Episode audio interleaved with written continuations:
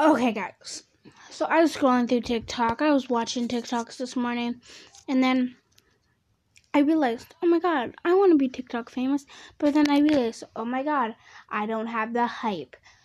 And I was like, oh my god, I should podcast this and tell them how to get the hype because I've been seeing everybody Charli D'Amelio, Little Huddy, slash Chase Hudson, um, Addison Rae, um, Bryce Hall, Josh Richards, all the all those big TikTok people. Okay? I saw that. You wanna know one thing? You wanna know something that made them famous? Oh, and the Holter family. Like if you pay, pull pranks on your family, that made them famous.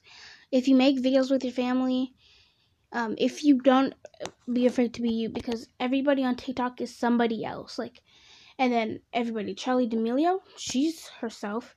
Everybody on TikTok is their self. But have you ever noticed that you're not yourself? Just think about it, and then when you're ready to be TikTok famous, be yourself.